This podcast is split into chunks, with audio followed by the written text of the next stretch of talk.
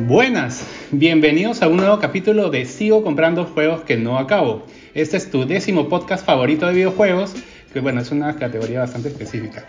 Décimo. Chino, ¿cómo estás? Buenos días. Ah, un poquito, un poquito resaqueado y estoy sobreviviendo con, con este, con Red Bull, pero bueno, tenemos que, tenemos que seguir grabando, tenemos que trabajar. Así sí, que... pues. Pero ¿cómo se han relajado las medidas contra el COVID, no? O sea, acá toda la gente está de tono en tono. O sea, imposible salir un viernes a un sábado porque todo anda lleno. Hasta la bodega de la esquina está llena de gente chupando, carajo. No, no, yo en dos días, si no tengo COVID, pero no sé, Sí. vamos, vamos a ver qué pasa. Hoy día tenemos un invitado muy especial y esta vez va en serio. Es Gabriel Vizcarra, músico profesional, director fundador de Animatísimo. Bienvenido, Gabriel. Gracias por aceptar nuestra Bienvenido, invitación. bienvenido. Hola humanos, parecen personas confiables, así que por eso he venido aquí a otorgarles misiones importantes. no, mentira. ¿Cómo están gente? Bien, eh, muchísimas gracias por la bienvenida. Yo encantado de verdad de participar con ustedes. Eh, ya se los había comentado antes de, de iniciar el, el- el podcast, me encanta la, la premisa en sí, me siento tan identificado y creo que para mí mi- uno de mis hobbies favoritos es comprar juegos que nunca acabo. que, tú tam- que a tú veces, también. que a veces que ni, ni empiezo, así que totalmente identificado.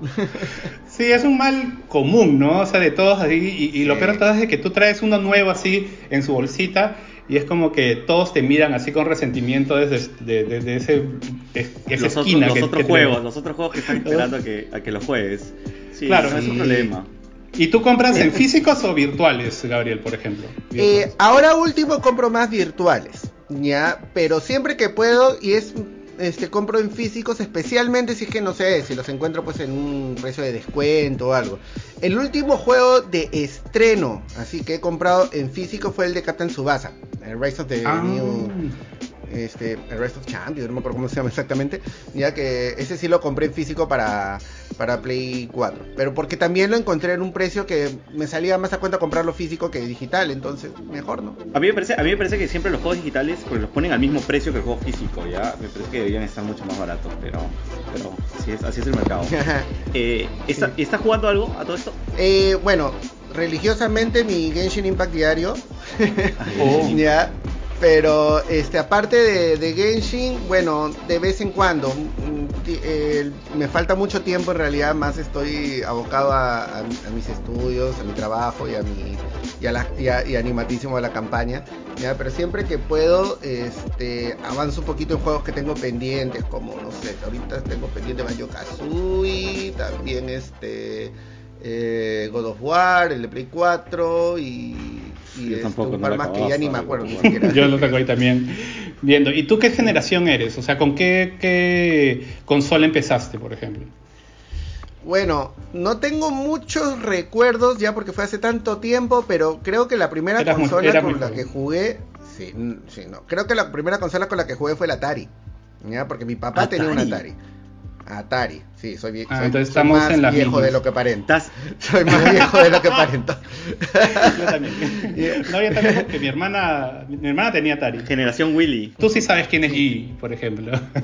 La que Por murió. supuesto. así, Por atropellada supuesto, por fue un trauma de mi infancia eso.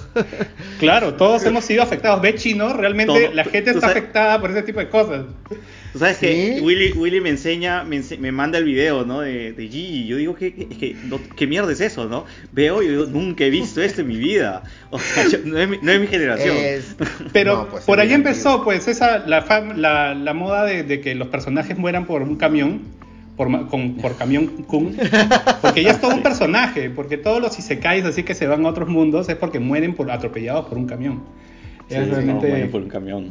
Sí, definitivamente. Cuéntanos, o sea, eh, lo que es animatísimo, por ejemplo, empezaron en qué año? Eh, comenzamos en el 2010. Ya, eh, al principio iba a ser solo un concierto por fondos. Ya, yo necesitaba hacer una chanchita para seguir unos estudios y todo. Iba a ser un concierto de música de cámara solamente. Ya, pero me- ah, para lo que necesitaba un concierto de música de cámara era dos opciones. O llenar mucha gente que no iba a pasar por ser un concierto de música de cámara o este hacerlo con poca gente que sabía que sí le gusta la música de cámara pero cobrar muy alta la entrada entonces no no me no quería hacer ninguna de esas dos cosas. Entonces, este, comencé a averiguar, encontré partituras de anime, encontré midis de videojuegos que se podía convertir en, en, En este, partituras. en partituras también, o sea, yo mismo hacer los monstruo. arreglos. Le di a mis mismos amigos que iban a hacer conmigo ese recital, les pregunté, oye, ¿no quieren hacer esto también? ¿Les gustó la idea? Ya, entonces ahí surgió. Y la verdad, lo anunciamos, este, lo, lo compartimos en, en Arenales, en lo, lo- lo anunciamos en un Otaku no Tono, en una fiesta de anime. Y la verdad le gustó tanto a la Otaku no gente. Tono. Existe, Sí. existe, existía eso, yo no, no tenía ni la menor idea. Ah. suena muy divertido, yo hubiese, hubiese ido, pero no, no sabía que existía Ya. algo así. Es que los otaku no tonos son de la década de los 2000, ¿ya? Del 2004, creo, hasta el 2011, que fue que el, el último creo que salió. Antes del Otaku Fest. El Otaku Fest de repente sí lo debes haber escuchado, ya que son convenciones grandes de, de anime. Ya que, sí que, que, que- sean acá en Perú. Ya, bueno, los otaku no tonos eran literalmente tonos, fiestas de anime, ya donde la gente bailaba la música de los openings, los endings de Claro. los animes de, de moda en esa época o los animes de antaño, ¿no? Entonces, en un evento, este, yo el- en uno de los últimos Otaku no Tono, el Otaku no Tono R que, hizo, que se hizo en la esencia de la Molina, este, le pedí a un, a un, un organizador que era amigo mío, le pregunté si es que está bien, si es que podíamos hacer un pequeño número musical antes de los, de los eventos principales. Ya, Eh, estaba medio dudoso, pero al final atracaron como que ya, toca tu media horita antes, mientras terminamos de ordenar. Subimos, entonces este, nos pusimos de acuerdo con los chicos, subimos al escenario y todo, y la gente impactada, pues no, primera vez que veían Sí. unos violines en una fiesta de anime y todo. ¿Ya? Wow. Este, de hecho hay videos ¿Cuántos en fueron YouTube ustedes donde- donde- donde ¿Ah? ¿Cuántos fueron ustedes los que estaban tocando? Éramos cinco, No sé si. si mal no recuerdo. Era un Cinco. cuarteto de cuerdas, el violinista también era pianista, en algún momento me acompañaba y una flauta. ¿ya? Este, le gustó muchísimo a la gente, entonces es- sirvió como promoción para y generar expectativa para el recital. ¿ya? El 6 de marzo del 2010 hicimos el recital, se llenó por primera vez en la historia del, del conservatorio un, un- un recital de música de cámara, así con más de 150 personas. ¿Ya? Wow. Y, y tanto le gustó a la gente que nos comenzaron a pedir otra. Y yo dije, pero yo solamente quería hacer uno. y ya me voy. Pero al final, por cuestiones del destino, me terminé quedando en, en- en Perú. ¿ya? Y dije, bueno, esto puede dar para más. ¿ya? Esto puede dar para más. Y se dio la oportunidad, que yo en ese momento estaba tocando la orquesta juvenil de- del Ministerio de Educación en esa época en, en Perú, acá. Este, que se necesitaba hacer un concierto profundos también por parte de la orquesta. Entonces dije, ya, pues, hablé con el maestro y dije, podemos hacer un concierto un poquito más grande, con, con este, más músico y todo eso. Entonces, de los seis que éramos en el primer concierto, pasamos a ser 39 en el segundo, con la participación de la mayoría de los chicos de la Sinfónica Juvenil. ¿ya? Entonces, Ajá. ahí se hizo el segundo concierto, el animatísimo Encore, ¿ya? en el Colegio María. Alvarado, y eso fue, pues, también un, un super éxito. Y ahí, y ahí ya dije, no, esto vamos a seguir haciéndolo, y, y cada vez con más cosas, ¿no? Entonces, la historia de Animatísimo es desde el 2010, ya propiamente dicha.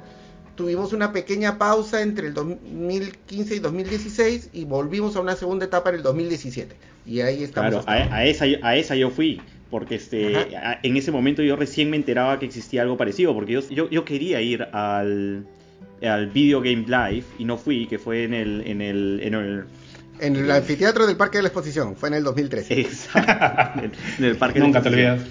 Y este. Y, y me arrepentía de, de- no haber ido. Este, y dije, cuando, cuando vi lo de Animatísimo, que de verdad que era la primera vez que yo veía que habían que, que hacían algo parecido, este, yo fui al, al Teatro Nacional. Y me pareció alucinante. O sea, hasta ahora me acuerdo el final, que era el final con, con este Hikari de, de Kingdom Hearts. Y es que la canción estaba tan. La, ver- la versión orquesta estaba tan, tan bien hecha. O sea, y tan parecida, exactamente parecida a la, a la original. Que yo estaba, yo estaba alucinando en ese momento. Este. No, muy, muy buen concierto. Muy sí, bueno. la gente realmente la, la vive, la vive. Yo, yo tuve la suerte de ir al animatísimo del 2019 en el, en el Ujú. este, ¿cómo se llama? El, el Museo de la Nación. Y también, o sea, qué gusto el realmente ir. Claro, este, qué gusto realmente ir a un, un evento tan bien organizado, tan profesional, de todo sentido. O sea, qué gusto Sí. porque tú a veces ves fuera del país y, y ves ese tipo de cosas y, y realmente tú dices, qué, qué orgullo Claro. realmente que acá se hagan ese tipo de cosas Y- tan bien claro. organizadas, verdad. Claro, uno, uno siempre pensando como que, pucha, yo quiero que hagan estas cosas aquí, ¿no? Y, te sorprende cuando, cuando las ves. Y sí, estaba, el, a mí me pareció excelente. Gracias. la verdad, nosotros tenemos la fortuna de tener muy buenas relaciones con la gente del Gran Teatro Nacional desde el concierto del 2017. Ya fue una cosa muy curiosa, porque en el 2017 yo recibo la invitación de Pablo Sabad, el director de la Orquesta Sinfónica Juvenil Bicentenario, para dirigir un concierto a la orquesta. ¿ya? Entonces yo le propuse, le hice la propuesta de hacer una animatísimo, ¿ya? Pero fue, era, en, ese concierto era la Orquesta Sinfónica Juvenil Bicentenario presenta animatísimo, ¿ya? Pero para el 2019, viendo el éxito que tuvo el, primer concierto, ¿ya? Eh, para el 2019 fue el Gran Teatro Nacional quienes nos convocan a nosotros para producir, para hacer una coproducción con ellos de animatísimo, ¿ya? Junto con la Orquesta Sinfónica Nacional Juvenil Bicentenario. Entonces eh, ahí se invirtió un poquito este, el asunto y, también eso se vio bastante en la, en la producción. Este, con la experiencia del primero pudimos hacer más cosas para el segundo eh, y, fue una experiencia bien bonita que ya la vamos a repetir. Ya la vamos a repetir este año. ya se anunció un concierto de animatísimo también en el Gran Teatro Nacional este, para noviembre del 2022. Ah, genial. Entonces ahí te vamos a ayudar para hacer toda la difusión posible. Muchas gracias. Oye, ¿y qué tal, qué tal recibió la gente eh, el, hecho de... Porque, o sea, yo quería escuchar ese tipo de cosas, ¿no? Pero, pero yo creo que la gente no ni siquiera sabía que existía como que eh, música de animes y de videojuegos eh, orquestada, ¿no? ¿Cómo, cómo, cómo crees que la gente lo recibió? Pues el factor nostalgia es muy importante. Este, el objetivo de Animatísimo en sí ¿ya? es demostrar el arte que hay en, la, en lo que es el anime y los videojuegos, porque hay un montón de estereotipos rodeando este, cada uno de estos dos eh, géneros, ¿no es cierto? Pero es igual que el cine, ya que el cine, por ejemplo, la ceremonia de las Oscars se, premia por, por, actores, por directores, por fotografía, por escenografía y también por este, música. ¿no es cierto? Entonces, nosotros sacamos a relucir un poco más el aspecto musical, el aspecto artístico de los videojuegos con nuestros conciertos. Entonces, de esta manera, gente que de repente nunca ha jugado un videojuego en su vida o ha visto un anime, ya no tiene idea de qué es lo que, de, dónde viene lo que estamos tocando, pero lo disfruta igual por la calidad de la música, por lo bonito que suena, por lo bonito que es el, que son los temas que estamos, que estamos tocando. Y de la misma manera, ya este, nosotros difundimos lo que es el concepto de formato de concierto, de música académica, de música clásica, música sinfónica, música de cámara, ya, donde nosotros este, hacemos que de repente gente que nunca en su vida ha pisado un teatro, o que nunca ha visto una orquesta sinfónica, o que nunca ha visto un conjunto de cámara como el nuestro, ya se da cuenta y siente en vivo cómo es y, qué es lo que despierta eh, escuchar tantos instrumentos tocando en armonía a la vez. Y comienza a gustarle y comienza a asistir a estos conciertos sinfónicos, conciertos académicos y todo. Es increíble. Y de hecho, de hecho es algo que nosotros de repente no nos damos cuenta, pero todos hemos, hemos crecido escuchando música académica todos hemos escuchado, por ejemplo, este, eh, los dibujos animados de Bugs Bunny, de Tommy Jerry y todo eso. Todo lleva como música de fondo música académica. Hay, hay, cortos completos en donde, se, donde la premisa es este Tom tocando el piano, ¿no? O este, una escena de una ópera con Bugs Bunny y, Elmer. Este, Todo eso nosotros lo, tenemos, lo tenemos adentro y lo escuchamos. Entonces lo que nosotros eh, hacemos es despertar esa curiosidad a, la gente de, verlo en vivo, de verlo en vivo y de sentirlo. Por un lado, de hacer conocer lo bonito que es la música de, anime y videojuegos y por otro lado también que sientan lo bonito que es escuchar a una orquesta o un conjunto de cámara en vivo. Claro, porque por ejemplo en el último, el animatísimo Crescendo que hicieron en el 2019, eh, bueno, para poder un poquito más en contexto, por ejemplo, el programa eh, incluyó eh, Final Fantasy, este, Attack on Titan, Monster Hunter, Mononoke Hime, Pokémon, Evangelion, Mi vecino Totoro, Mario Bros. Cuando la gente te pide, porque deben pedirte muchas cosas así para este tipo de eventos, ¿qué, ¿qué has dicho? O sea, que te dicen, oye, pon esta canción y tú dices, mm, no. por ejemplo. ¿Cuáles son, ¿Cuáles son las vetadas, por ejemplo? No, no hay, no hay vetadas realmente. No hay vetadas. Eh, no, porque este, siempre tenemos la posibilidad de hacer un siguiente concierto. Nosotros lo que hacemos es en qué momento es más apropiado tocar cierto tema en cierto conci- concierto, porque ah, no es que nosotros decidamos arbitrariamente este tema va, este tema no, nosotros creamos un concepto del concierto, ya que tenga un hilo este, conductual, ya que enlace de alguna manera los temas. ¿ya? Porque ah, ah, no sé si, han- si, se, si recuerdan, antes de cada tema hay una locución en off. ¿ya? Hay una narración que la hace, por lo general lo hace, tenemos dos locutoras en off. Una es la que hace la de la voz maestra, que es una voz bastante maternal, que enseña, Ajá. cuenta. ¿Ya? Y otra es la de Annie, ¿ya? que así le hemos puesto nuestra segunda voz en off, que es una voz más jovial, más, más infantil o más este juvenil, ya que es, es más emocionada, más friki, más, más fan, este, y, pero que también le trae recuerdos, ¿no? Eh, que se ve más en nuestros recitales de cámara, que también quiero mencionar un poco sobre, sobre los recitales de, de formato, del formato principal de Animatísimo, no solamente el sinfónico. Este, entonces, nosotros, en base a todo eso, es que decidimos, y no es fácil la selección de los temas, ¿ya? Nosotros recibimos y tomamos nota de cada una de las, de, cada uno de los pedidos, ¿ya? Pero siempre tomamos en cuenta sobre en qué momento y con qué formato podemos hacerlo. Hay temas que funcionan muy bien de repente eh, en nuestro formato de música de cámara, que son cuando, cuando tocamos un octeto, ocho músicos, y hay temas que de repente van mejor en, para un sinfónico, ¿no? Ahí va- Mm. es que vamos vamos repartiendo este, la, la música que nos, que nos piden. Eh, recuerdo que también tú cuando diriges eh, te pones algún tipo de atuendo, por ejemplo la capa de Attack on Titan, te pones este, no sé, este, diferentes cosas, el, el- el sombrero de Mario Bros. Claro, el- en Sensei ya no creo que te pongas el vestido de Saori, pero la cosa es que No. este, ah, Pero Sí. pero sí, sí grito con fuerza, dame tu fuerza, Pegaso, antes del concierto. Sí, sí. antes de tocar. sí, sí fue, Sí, fue muy- son detalles, son detalles que la gente la verdad lo recibe bastante bien,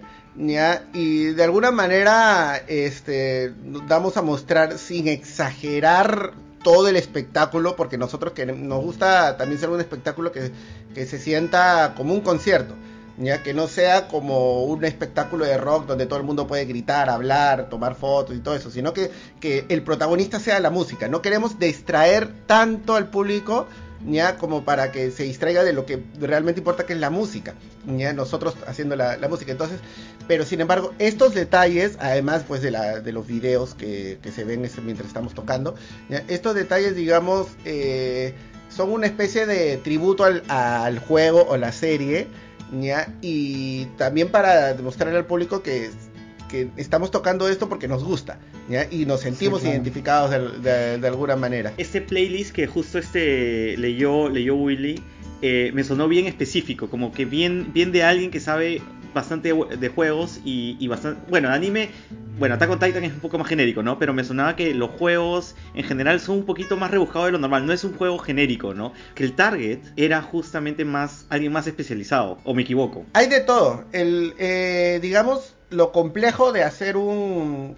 un, este, un set list es precisamente abarcar un montón de cosas. Son varios aspectos. Voy a mencionar, digamos, unos tres más importantes, ¿no? Primero, y el más importante, es que la música sea de calidad. Que sea Claro. digna de apreciarse, ya tanto para el que conoce el juego, o la serie, o el anime, como para el que no. ¿ya? Ese es lo más importante y sobre todo en estos conciertos sinfónicos es vital. ¿ya? Lo segundo es tratar de compensar un poquito el aspecto de anime súper nostálgico, súper conocido, popular, de moda, y animes de culto, o, bueno, también en caso de videojuegos, ¿no? De culto, o que eh, son, tienen un público nicho, pero súper eh, fan, como por ejemplo es el caso de Monster Hunter. O mi vecino Y en el, caso, en el caso de Totoro, precisamente un montón de gente es- le encantan las películas de Ghibli y no necesariamente son Sí. otaku, no necesariamente son fans de anime. Sí. ¿ya? Claro. Entonces, no puede faltar, por así decirlo, o es bien difícil que falte música de, de, de las películas de Ghibli en un concierto sinfónico. Entonces, y en base a eso es que nos, es que eh, abrimos un poquito las posibilidades. Nos tocamos música desde Mario Bros, que es del 85, ¿ya? hasta música de, por ejemplo, eh, Super Smash Bros, que es del 2000, ¿no? Este, y Monster Hunter, que es también del- de, esta, de esta década. ¿Ya? Eh, entonces, Y Kimi no, tratamos de... Kimi no Nawa, que es relativamente nuevo también. Exacto, exacto. ¿ya? Entonces tratamos de, de- de- de ubicar, digamos, lo más representativo de cada época, de cada tipo de público, pero siempre rondando en que la calidad de la música tiene que ser digna de apreciar tanto para quienes conozcan el juego o la serie como para los que no. Y respecto, por ejemplo, a, a tu formación, o sea, yo personalmente yo respeto mucho a las personas que, que tocan instrumentos clásicos, o sea, primero porque se ve recontra difícil y se ve que es algo que tienes que dedicarle tu vida a eso, o sea, desde, desde niños, o sea, asumo de que no sabes Excel, o sea, porque cosas así que no están, que que tu- en tu vida, tu vida es la música, o sea, digo, No, a eso es lo que me, más me refería. ¿Qué, qué, o sea, ¿tú qué instrumentos interpretas? Ya, ya, con esto me das la oportunidad de, de hacer una aclaración. Ahorita mismo tengo abierto un, set- un, un Excel. tengo abierto un Excel donde, donde estoy, por ejemplo, revisando los datos de la, de la campaña, ya, este, viendo la lista de, de gente que ha colaborado para ver después las recompensas y todo eso siempre lo tengo ahí. ya, así que sí, de todos modos, no, más que por el lado de músico, por- es por el lado de productor ya, y de director de un elenco, es que también tengo que tener otras habilidades definitivamente. ¿ya? Ah, y así, sí, ¿ah? y además aún con esto de la, de la pandemia, nosotros hemos tenido que aprender a ser prácticamente VTubers o algo para nuestros alumnos, ¿ya? este, esto de dar clases de música online, virtual, nos hemos tenido que reinventar para eso. ¿ya? Por ejemplo, e incluso el hecho de, de hacer grabaciones cada uno desde su casa, porque cuando paró la pandemia no paramos Y- nosotros, y. Exacto, ya todo eso, Ajá. cuestión de producción musical, hemos tenido que ir aprendiendo. Yo terminé el conservatorio, soy bachiller en música con mención en interpretación viola. O sea, mi instrumento principal es la viola, que es como el violín, pero un poquito más grande, ¿ya? Es muy parecido, pero la diferencia es que el sonido es un poquito más grave que el violín, está entre el violín y el cello. También toco violín. Ya, también este, yo empecé tocando violín y cuando entré al conservatorio ahí descubrí la viola, me enamoré y ahí decidí tocar viola. Ya, estos son mis dos instrumentos principales. No es que un músico profesional tiene que tocar varios instrumentos, no. Por, por lo general los músicos nos especializamos en un instrumento o dos de repente en particular ya, y ahí seguimos una carrera. Sin embargo, yo también tengo la experiencia, como pudieron ver, de, de- de ser director de orquesta, que es algo un poco más, no, bastante más complejo, porque ahí no es solamente saber tocar tu instrumento, sino conocer cómo funciona cada uno de los instrumentos Sí. de la orquesta y tocarlos juntos. Administración. Entonces, Claro. y hacer que toquen juntos. Entonces, este requiere un montón de, de trabajo. Los ensayos antes del concierto son bien intensos. Ya uno tiene que distribuirse mucho en el tiempo, este, estar pendiente de cada instrumento, de que toque correctamente, cada instrumentista. Ya este, es bien complejo. Y eso felizmente yo lo he ido aprendiendo con el, con el tiempo. Eh, de hecho, la primera vez que dirigí un concierto completo fue en el 2011, fue en el primer animatísimo sinfónico que, que tuvimos. De- debe ser bastante demandante. Por eso lo único que juego ahorita es Genshin Impact, y encargo, quemo mi resina y hasta ahora no termino de, de explorar la cima, el último escenario. Pero de vez en cuando, no sé, a veces cuando pues termino de hacer todo lo que tengo que hacer, ya eh, y se me da la oportunidad y no puedo estudiar de repente porque no sé, este, mm, en ese momento no, no- no tengo el espacio en la casa o algo así. Ya, este, ahí de repente aprovecho y, y- y juego algo. Antes jugaba mucho más. Ya, antes jugaba mucho más que Mm. ahora. Ahora con las responsabilidades de adulto y, to- y todo es, es mucho más Sí, difícil. siempre lo ¿verdad? decimos acá también. Tenemos que hacer. El chino tiene que Sí, hacer su comida para la no. semana y toda la cosa. Sí, no me da el tiempo para estar jugando. Oye, y una pregunta, o sea, a ver, ¿cuál es el soundtrack que más te gusta, no sé, de anime o videojuego? Que no necesariamente lo tienes que haber tocado en animatísimo, ¿ah? O sea, Claro, pero claro. que se- es lo que, lo que, el que a ti más te gusta. Tengo para mí el, el mejor soundtrack para mí de mi vida, que el que prácticamente fue mi inspiración para hacer este animatísimo fue, es Final Fantasy VI. Tengo un cariño muy, muy VI. especial a la banda sonora de ese juego, los temas de cada uno de los personajes, la escena de Sí. la ópera, que para mí fue. Sí. Esa escena, toda, toda la escena me la, me, la, me la jugué llorando, me acuerdo la primera vez, fue tan maravilloso para mí, este, fue una inspiración total, yo dije, esto quisiera hacerlo Es que era impresionante para Sí. Super Nintendo, era, era una, una sensación Sí. totalmente diferente, pero Sí, sí, sí, sí, sí, te entiendo. Toda, toda la música Sí, del es 6 increíble. es increíble. Incluso, incluso este, la última canción este, de- con Kefka en, en la pelea final, que es Dancing Mad, Sí. es una de mis canciones favoritas. De hecho, Este, no tenemos... Y, y porque tiene tres cambios. Así es. Cuatro, Cuatro, cambios, cuatro, sí, perdón, son cuatro fases. De hecho, de hecho, Sí. este, o sea, Animatísimo per se no ha hecho Dancing Mad. Sin embargo, Animatísimo tuvo una participación en un cover de Dancing Mad de un compañero de un proyecto, este compañero nuestro que se llama Pokerus Project. ¿ya? Pokerus Project Mm. hizo una locura con Dancing Mad. Ya que dura más o menos 25 minutos, o sea, encima extendió más el tema de lo que es, le hizo met, le hizo partes metal, le hizo partes jazz y le hizo par- una parte también este clásica con nosotros. Es espectacular, recomiendo que, que lo busquen Pokerus Project Dancing Mad y nosotros Está- aparecemos pero en una- está, en una está parte. para verla en YouTube Sí, en algún sí, lado. sí, el video- que acabado- el video acabado- es eso alucinante. yo agarro y lo veo. El video es alucinante. Tú te, te, Porque- te revientas la cabeza este, viendo, viendo el video de, de, de Dancing. De ese, y, así- y de hecho, este, voy a hacerle publicidad a, a Pokerus, pero ese tema está nominado dentro de una categoría de premios, así que algo así como los Oscars de los covers de videojuegos, ya como mejor cover metal. Entonces, este, vayan a votar, vayan a votar. Ahora, ahora les mando la. Yo, yo, yo justo ahorita estoy jugando el, nuevamente el, el Final Fantasy VI. Ah, sí. Hay, hay una, hay una anécdota que, que voy a contar aprovechando que estamos hablando de Dancing Mat. Este, que yo estaba manejando, estaba manejando auto, viajando con unos amigos. Y este, y porque estaba cansado, estaba con, con un poco de sueño, agarré y puse mi playlist de anime y de, y de- y de videojuegos. Y una de las canciones que empezó a sonar fue este Dancing Mat. Entonces todos están durmiendo en el, en el, en el carro.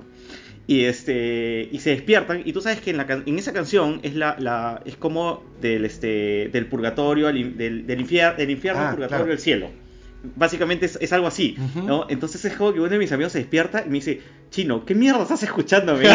Y yo digo, no no cállate estamos entrando al purgatorio Sí.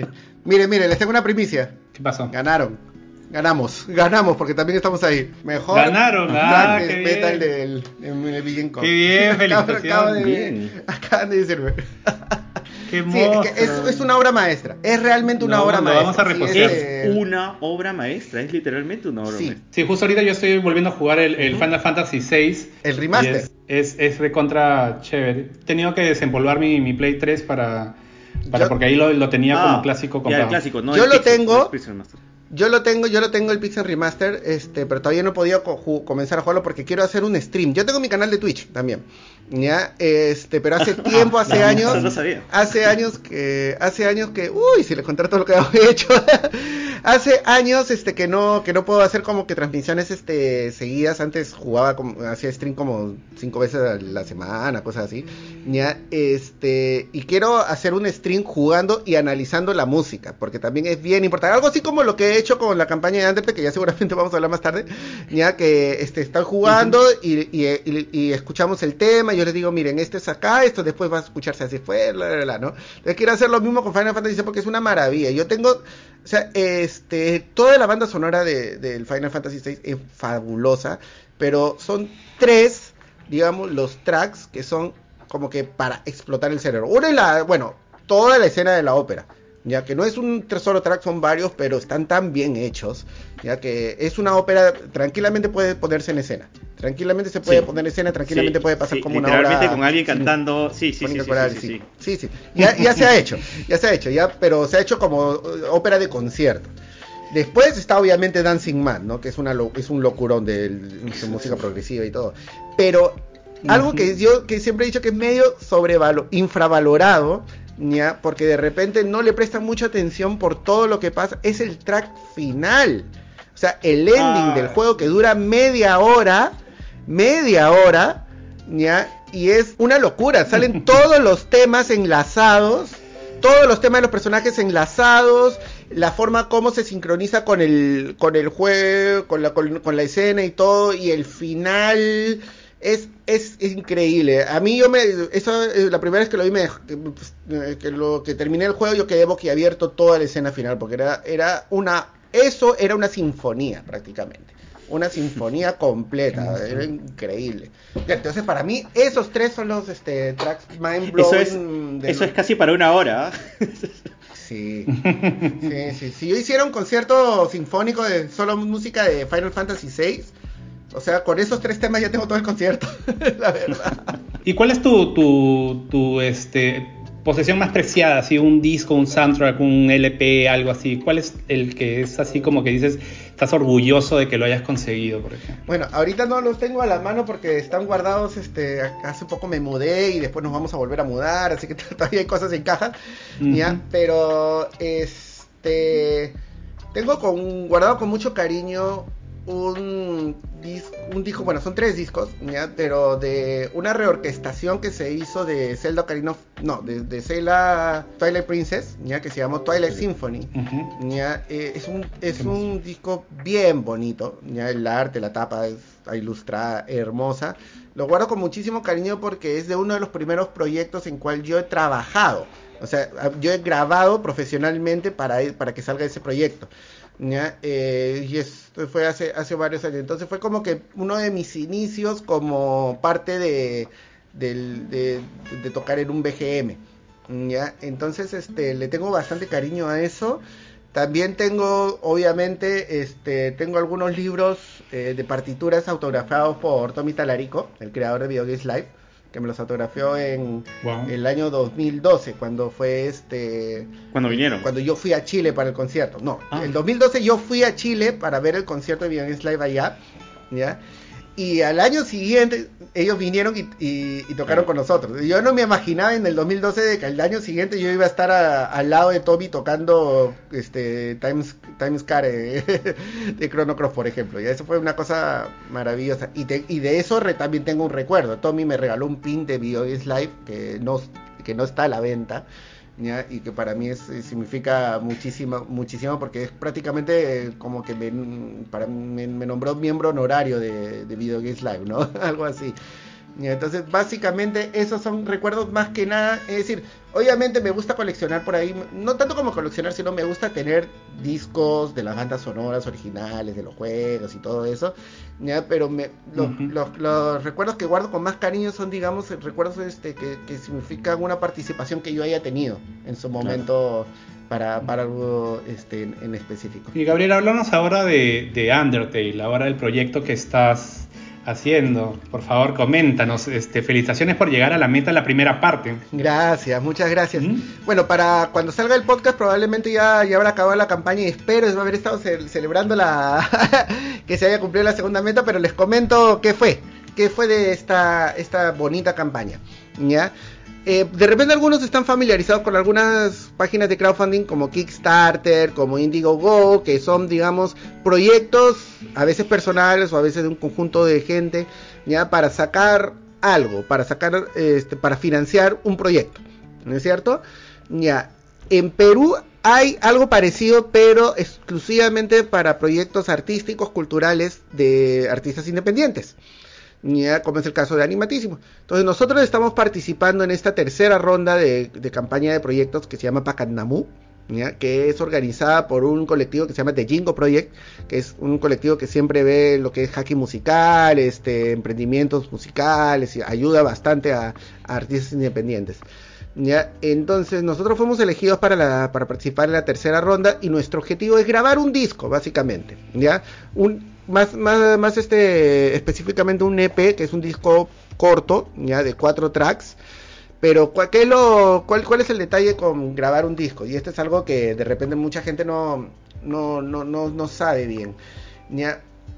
Grabar un disco de una banda de rock o de instrumentos que se conectan, por así decirlo, en línea, ya es tener un tratamiento y grabar un disco con instrumentos acústicos ¿ya? de lo cual es a través de un micrófono solamente, no, no es que conectas el, el, mm. el cable dentro del instrumento, ya grabar claro. instrumentos acústicos es otro tratamiento, ya que influye un montón en qué estudio grabaste, con qué micrófonos grabaste y cómo es que estás haciendo la mezcla y que toques hasta que te salga perfecto absolutamente todo. Ya que, que, que como sabrán los músicos no somos midis, no somos máquinas, ¿no? Obviamente este, a veces hay imperfecciones que de hecho en un concierto en vivo se sienten en los, en, los en el concierto yo no, lo, yo no me di cuenta todo estaba perfecto. Es que ese es el detalle al tocar en vivo, en un concierto acústico. Acústicamente las cosas se van, por así decirlo, arreglando por sonoridad, por, por, por empatía y por cosas de, mm, de, audio acústica que no voy a aburrir.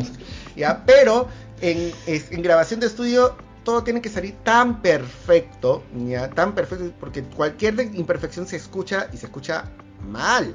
Entonces, por eso es de que se requiere un montón de tiempo para grabar un tema, y aparte de eso, se requiere un montón de tiempo para mezclar, para juntar todas las grabaciones de todos los micrófonos, adaptarlas, este, acomodar los sonidos, etcétera, etcétera, etcétera. Y después de eso hay otro proceso que se llama la masterización, que es para que se escuche lo que la mezcla se hizo, se escuche bien, eh, ya sea en el celular, ya sea en la computadora, ya sea en audífonos, ya sea donde, donde sea que lo escuche. Esa es una magia prácticamente que la hace otra persona. Entonces, nuestra campaña ya consiste con la primera parte de nuestra campaña que afortunadamente la completamos y, y, con esto agradezco muchísimo a toda la gente que nos ha ayudado con esto, ¿ya? es para poder grabar el disco, para poder alquilar el, el, estudio de grabación, para poder contratar a que va a hacer la mezcla, y para poder este, también nosotros tener nuestros ensayos y para promocionar el disco también, porque después viene la campaña, porque de nada sirve que grabemos, que lo hagamos todo perfecto y que nadie lo escuche, ¿no? Entonces, la idea es esa, dejarlo, hacerlo escuchar. ¿Ya? Entonces, todo eso tiene pues un costo y es un costo bastante elevado por el tipo de grupo que somos. Somos ocho músicos que tocamos, que tenemos que grabar en un estudio adecuado para los ocho músicos, etcétera, etcétera, etcétera. El segundo objetivo que estábamos dejando de lado porque no queríamos aumentar tanto el presupuesto de buenas a primeras era la masterización, que es el otro detalle que también tiene un costo bastante alto. Entonces, por eso estamos ahorita mismo, no sabemos si es que se cumplió para cuando ya salió el, podcast, en la este, segunda meta. Hemos desbloqueado el nuevo nivel, como dice la página de Pacandamu, y ahora el objetivo, el DLC, es conseguir eh, este, los fondos para el mastering, para la masterización. Y nosotros estamos prometiendo ya un regalo sorpresa a todos los que hayan aportado si es que llegamos a cumplir la meta. ¿Y por qué Undertale? Es una excelente pregunta. Undertale tiene la característica de ser una música bastante conceptual. Para empezar, el compositor de la música es el mismo que creó el juego. Toby Fox. Eh, es, Toby Fox. Es un maldito genio, la verdad. Es un genio. Este, es un genio, sí. Sí.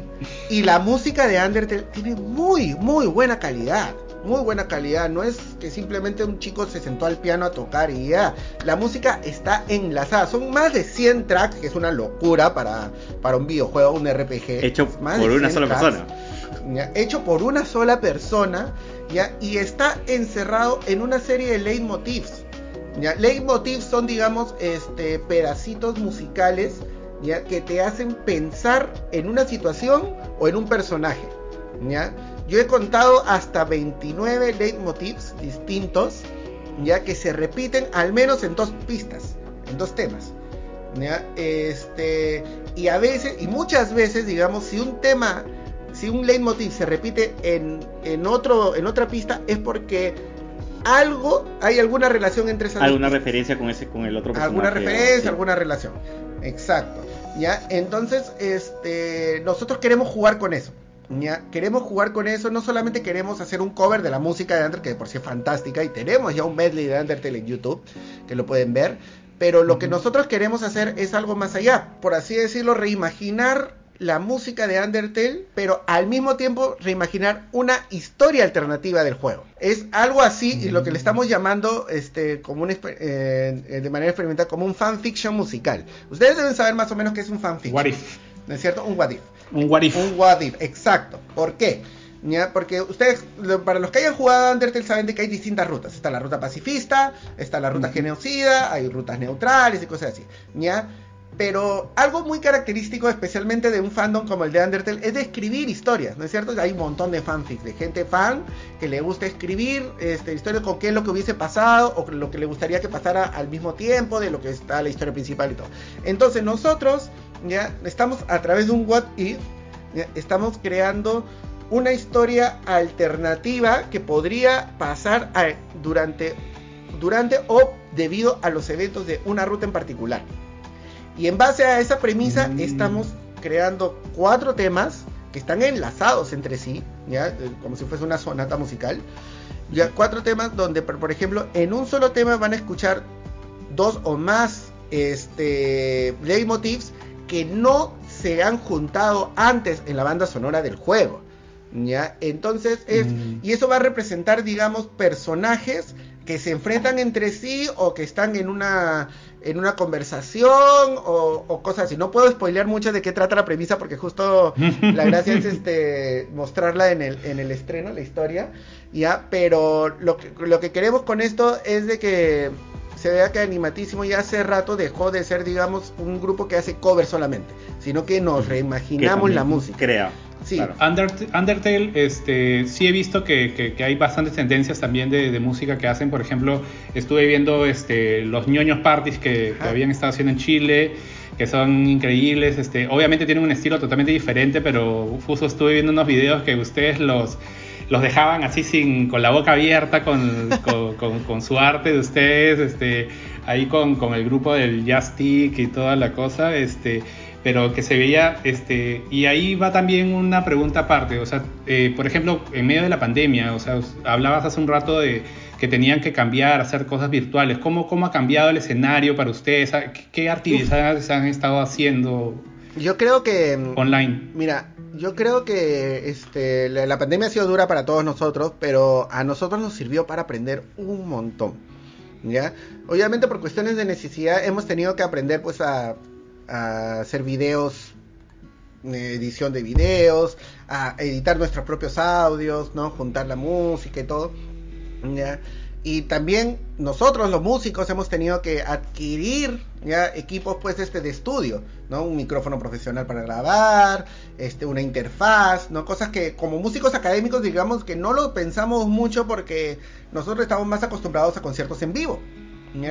Entonces, esta necesidad de grabar desde casa ¿ya? en la mejor calidad y no pues con grabando de un celular que no necesariamente suena bien los micrófonos de celular ¿ya? es lo que nos llevó a digamos a aprender un poco más de, estos conceptos y, tratar de, de, sacar cada vez mejores productos ya eh, hemos aprendido pues a ensayar por Zoom es algo que, que nunca nos hubiésemos imaginado ya porque y alguno, se le va el internet. tocando, si no es que ensayar tocando es imposible por el delay imagínense pues no tú que estás en Alemania me escuchas de, imagínate tocar intentar tocar al mismo tiempo sí no, imposible. pero lo que hacemos es nosotros abrimos nuestra sesión de, de nuestro DAO del de nuestro programa de edición de, audio, escuchamos nuestro click track, nuestra pista, y decimos, ok, acá quiero un retardado, ok, vamos a hacer un poquito más, acá más estrecho, le movemos unos puntitos al metrónomo, bla, bla, bla, bla.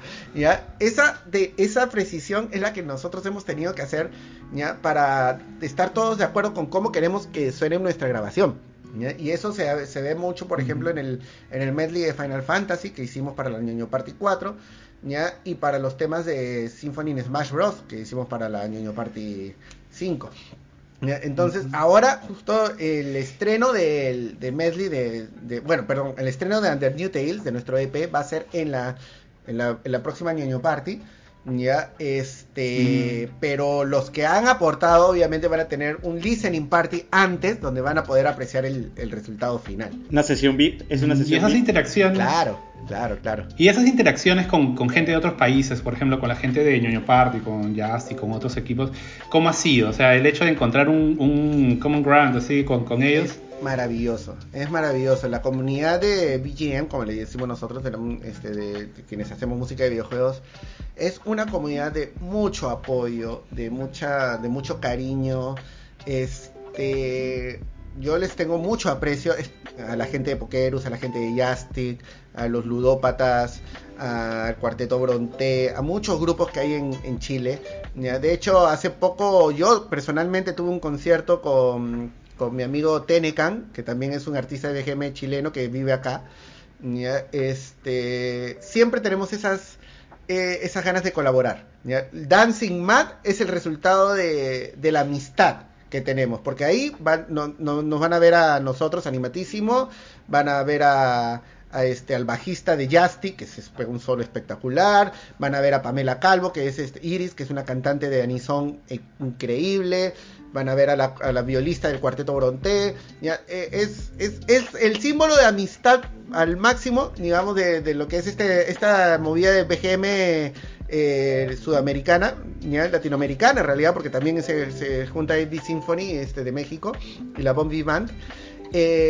Este, y es algo muy enriquecedor realmente, porque todos aprendemos de todos. ¿ya? Alguien hace algo, queremos aprender qué más, qué más hizo eso, y, que, y, y, este, y este alguien que fue el primero en eso, lo comparte, dice, yo lo hice así, y nos lo muestra. Eh, entonces, que, eh, algo que siempre he mencionado, por mí que hayan miles de grupos como Animatísimo Sí. que, que hagan lo suyo, ya porque cuando ah, la escena crece, todos crecemos. Entonces, eso me encanta de este, de lo que es tocar con, con la gente de, de- con- de- del, del escenario, digamos, ¿no? Y con, con- con los, los otros países de Latinoamérica, ¿tú cómo lo ves comparado con Perú? Porque, este, o sea, Pero tiene su estilo. No, no. O sea, cada uno o tiene sea, su me, estilo. me imagino que es, es más, es más grande la escena en otros países, Sí. ¿no? En Chile. A ver, Claro. En Chile es top. ¿ya? Hay varios grupos, se organizan muy bien en ellos, las ñoño parties son claros ejemplos de eso. ¿Ya? De ahí en Argentina están comenzando a haber muy buenos grupos, está la Power Up Orchestra, ¿ya? Está, y está Chelotaku, que es un dúo de, de chelos. ¿ya? Este, en México también hay varios grupos, de hecho hay, hay grupos más antiguos este, de, de- de rock, ¿ya? De, de- de BGM en, en México, como la Bombi Band. Este, está el- hay, hay un conjunto bastante parecido a Animatísimo que es el Beat Symphony, con el que hicimos el medley sinfónico de, Game, de Genshin Impact en nuestro canal de YouTube. ¿ya? Este, y después hay algo que está comenzando en, en- en Colombia, ¿ya? Y, y- y digamos grupos que recién están emergiendo, comenzando a emerger, ¿ya? Pero digamos que entre Chile, Argentina, México y Perú, digamos que somos los que estamos ahorita impulsando. Sobre todo Chile, la verdad. Mm. Yo tuve la oportunidad de, de viajar a Chile el año pasado para tocar en la Super ñoño Party, una ñoño Party presencial, toqué junto con Pokerus un tema y la pasión del público chileno por cada uno de los temas era espectacular. ¿Ya? Y el cariño que, que- que- que yo recibí cuando toqué, cuando me, present- cuando me presentaron y todo, fue, fue muy conmovedor, fue muy emocionante. Sí, porque yo justo he visto, he visto videos de la ñoño Party, porque es otra dinámica, ¿no? O sea, no, no es como un concierto más o menos sentado y, y Claro, no, recontra, ahí es un tono, una formalito. Es, es un tono y es, es, es prácticamente, por ejemplo, Justic es, es una banda este, que toca este, guitarra, este, ¿cómo se llama? Saxo, este, y, y realmente la gente la vive y se ven recontra chéveres. Y por ejemplo, eh, la ñoño parte ahorita, por ejemplo, la próxima que va a haber es, es va a ser online, va, va a ser solamente presencial, ¿cómo, cómo va a ser, por no ejemplo? estoy muy al tanto de, de cómo va a ser, pero eh, sí sé que va a haber una virtual. Sí sé que va a haber una virtual. Lo que Ya. no sé es cuándo va a ser, si es que va a haber este año una presencial. Yo creo que sí. Probablemente sí, probablemente igual que el año pasado en noviembre.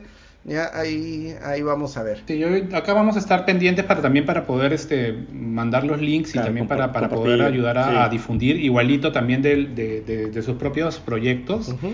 Y ya este para, para terminar, este, una pregunta eh, que yo también lo, te lo hago por pregunta personal. Una persona que quisiera empezar ahorita a, a tocar instrumentos, por ejemplo. Obviamente que un instrumento como violín te, tú lo ves y dices, pucha, eso tienes que dedicarte 10 años o más para poder hacer. O sea, una persona, ¿dónde puede empezar ahorita? Por ejemplo, si alguien está escuchando y, y de repente siempre ha sido algo que no, no lo ha completado, ¿tú dónde lo, lo recomendarías o, o dónde se, se, se buscan ese tipo de, de clases, por ejemplo? Que me escriban un inbox. Yo puedo, yo puedo dar, yo puedo dar clases, sí, doy clases este, presenciales y virtuales de violín y viola. Y, Perfecto. Y normal, de hecho tengo un, mientras más friki mi alumno es mejor. Este, yo creo que se. Ah, que- genial. Sí, este, tengo mis, por así decirlo, mi metodología otaku o metodología gamer para que el, el alumno sea feliz tocando desde el principio, ¿no? Ya, pero este, Va a haber un post específico ahí promocionando las clases. Sí, de hecho, nos, como animatísimo podemos este, ayudarlos. ¿ya? Si, este, si ellos quieren clases de un instrumento en particular, si la gente que escucha quiere clase de un instrumento en particular, nos pueden mandar un inbox a animatísimo. Dentro de nosotros, también, casi todos nosotros somos profesores de música. Ya desde, ah, desde Jaime Bazán, que es el pianista, que es un espectacular pianista y también un gran profesor, ya hasta este hasta Jorge Breña, este que es profesor de violín, eh, eh, Sergio Flores, que es profesor de contrabajo y bajo, es profesor universitario, ya este eh, y bueno, y, yo, ¿no? Y también este Diego Espinosa, que le enseña, uff, le enseña cello, trompeta, canto también, creo, no sé, este, enseña varias cosas. Nuestra productora misma, Claudia Manrique, es profesora de canto también. es excelente cantante. Ya, nosotros ya, ya le estamos animando, ya, ya canta con nosotros. cantó con. Para que cante, para que cante cantó este, el, de Final Fantasy VI, este, la ópera. La ópera. ella tiene, ella es cantante popular, ya, también podría ser, pero ella, ella puede cantar temas, por ejemplo, ella cantó con nosotros con este Tenecan y conmigo cantó Snake Eater de Metal Gear Solid 3. De Metal Gear Solid, sí, sí, sí. Es un temón, sí. ya, y le salió espectacular. Ya pronto ya la vamos a, a, jalar a, los, a, los, a los escenarios de animatísimo. Eh, ha participado en el, este, cuando hicimos este corto de, de de Instagram de Yoyo, Yoyo's Bizarre Adventure, ahí se le ve cantando Yoyo cuando hicimos Golden Wing. Pero este, sí, o sea, si quieren iniciar, lo primero que tienen que hacer es buscar un buen profesor. ¿ya? Buscar un profesor adecuado. No necesitan ir al conservatorio a, a, buscar un curso de extensión, un curso libre, no, comienza con un profesor particular este, y por último, nos, pueden ubicarnos a nosotros o también nosotros podemos recomendarles profesores más adecuados a, a donde vivan o lo que prefieran o el instrumento que prefieran. Eh, pueden encontrar Animatísimo en, en Facebook, en Instagram en Twitter también prometo que lo vamos a estar este, actualizando más de lo que, tenemos ahora. En, TikTok también, ya vamos a comenzar a meter más cosas en TikTok también. Este, y en Spotify, por supuesto. En Spotify van a poder escuchar nuestras grabaciones. Ya todo lo pueden buscar como animatísimo con doble S. A mí me pueden encontrar como Gabo Vizcarra, también tanto en Facebook como en, como en este Instagram, también en Twitter como Gabo Vizcarra, Gabo Vizcarra 84. ¿Ya? Y en TikTok también, ya también usaré un poquito más este la cuenta de TikTok también como, como, como Gabo Vizcarra. Son tantas redes. Son tantas redes. Sí, es, este, es, un dolor de cabeza, sí, es un dolor de cabeza tener tantas redes diferentes. Y de hecho también este lo que estaba comentando del, del dúo que tengo con, con Tenecam, ya este lo pueden buscar también como Tierra Friki oficial, creo que era Tierra Friki. Ni, ni yo me lo aprendo. Sí, Tierra Friki, Tierra Friki secas este, en, en, Instagram. Ahí este, vamos a ir subiendo videos de lo que fue nuestra primera presentación. Tenemos ahí el post de, de, con el link de YouTube a nuestro último video de Cosmo Canyon que hicimos de Final Fantasy VII, ahí tocándolo con... Ya, genial. Eh, entonces, sí, digamos que tengo, ese es un proyecto medio alterno, animatísimo, más este de, más de bolsillo, más fácil de armar, pero, pero bien bonito, que la verdad el concierto que tuvimos este fue, fue bien simpático. Claro, y un resumen de las cosas que se vienen para Animatísimo y proyectos personales. Claro que sí, yo primero que nada quiero invitar a toda la gente que nos ha seguido y ha asistido a nuestros conciertos sinfónicos en el Gran Teatro Nacional a ver también nuestros, nuestros, nuestros conciertos de música de cámara, que es cuando tocamos el octeto. El octeto, cuando son pocos músicos se le conoce como música de cámara, concierto de cámara. Ya, eh, hemos tenido, por ejemplo, el animatísimo Da Capo, que de ahí donde hemos hecho nuestro medley de, de Undertale. Eh, y el animatísimo Noventas, que hicimos un concierto dedicado a la música de anime y videojuegos de los años 90. ¿ya? Ahí tenemos, pues, hemos subido música de Digimon, música de Dragon Ball Z, eh, hemos puesto música de Mario 64, este, Donkey Kong Country 2. ¿ya? Y para este año tenemos preparado más conciertos, ya lo vamos a ir anunciando de, nuestro grupo de cámara. Y tenemos el concierto de Sinfónico, que todavía no podemos anunciar de qué trata. ¿ya? Pronto lo vamos a ir anunciando, pero va a ser en noviembre. Ya está las fechas, si no me equivoco, 25, 26 de noviembre. Aún falta para eso, pero estén atentos al anuncio oficial de cómo, que, cuál va a ser la temática de ese concierto. Case no Rondo se llama. Es lo único que voy a decir. Se llama animatísimo Case no Rondo. Los, los otakus más o menos deben darse una idea de qué significa. Muchísimas gracias por este por acompañarnos. Eh, Nos puede seguir en las redes sociales como arroba Juegos que no acabo. Willy. Sí, porque siempre me confundo con este aquí. Arroba jue- juegos que no acabo porque no era muy largo para poner. En Instagram y en Twitter estamos Twitter? como arroba juegos que no acá uno. A mí me puede seguir como arroba de online y bueno, Willy. A mí me pueden seguir como W Rafale eh, en Instagram y en Twitter. Nada, Gabriel, muchísimas gracias realmente por, por la Sí, invitación. muchas gracias. De repente ya más adelante Gracias para a cuando... ustedes, sí, muchísimas gracias a ustedes. Este, yo, yo estoy feliz de la verdad de, de haber participado con ustedes. He estado muy, ha sido una entrevista, bueno, una conversación muy divertida y, los invito también a, a, a todos los que están escuchando a, a seguirlos, a, a comprando juegos que no acabo. Me encanta el podcast, la verdad, me encanta el concepto. Este, ya, ya, ya, ya voy a ir comentándoles en el en Instagram, este, cu- cuál los juegos me voy comprando que nunca, que sé que nunca los voy a acabar. y este, y nada, nuevamente, muchas gracias. Para mí fue un gusto estar con ustedes. Gracias y todos los éxitos para ti. Excelente. Gracias. buenas- Chao. Pero aguanta un poco porque acá hay un par de bonus tracks.